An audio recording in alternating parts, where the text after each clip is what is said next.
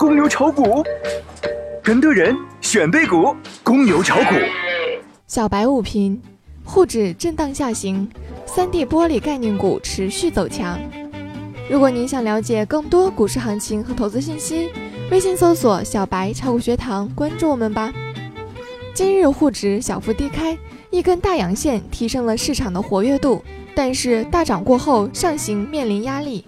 今日早盘也未能有效冲击六十日关卡，触摸屏、钛白粉、OLED 板块涨幅居前。临近午盘，互联网金融异军突起，个股表现盖个小红章。截至中午收盘，沪指报收两千九百零七点一七点，跌六点三四点，跌幅零点二二个百分比。昨日大盘收出的是一颗高开震荡收低的阴十字星。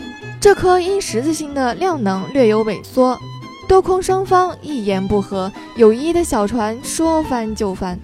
从均线指标来看，上证受到了上方六十日均线的压制，低调的在两千九百三十下方洗盘调整，这是主力有意控制大盘的节奏。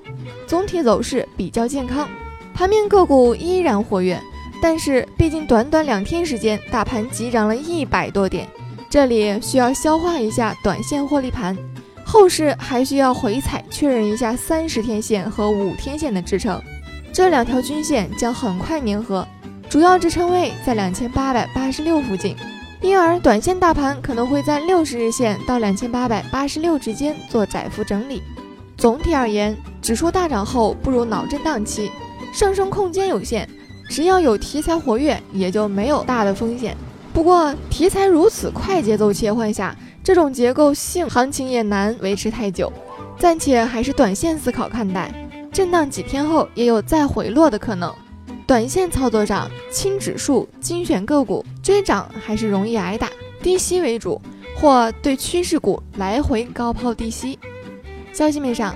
中国石墨烯产业技术创新战略联盟将联合中国和平利用军工技术协会组织军民两用新材料技术对接交流会三二零一六石墨烯在军工领域应用研讨及项目合作对接会。